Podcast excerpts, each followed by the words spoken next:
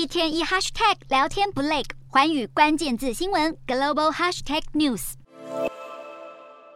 德国下萨克森邦九日举行地方选举，被视为是测试民众对总理肖兹的支持度。而选举结果显示，执政党社会民主党以超过百分之三十二的得票率成功胜出，可说是为萧兹政府注入一剂强心针。德国执政联盟正面临乌俄战争所引发的能源危机以及国内高通膨的问题，全国民调甚至因此跌破百分之二十。而社民党在先前的两场地方选举也都败给前总理梅克尔所属的基督教民主党。所幸这场选举的胜利可说是让萧兹政府松了一口气。基民党虽然取得第二高的得票率，但是仍远远不及得票第一的社民党，甚至是近六十年来在当地表现最差的一次。基民党在下萨克森邦的党主席阿尔图斯曼因此在选举结果出炉后宣布请辞。随着德国即将面临一场艰难的冬季，胜选的肖兹政府要如何应对接下来的种种挑战，仍会是一大考验。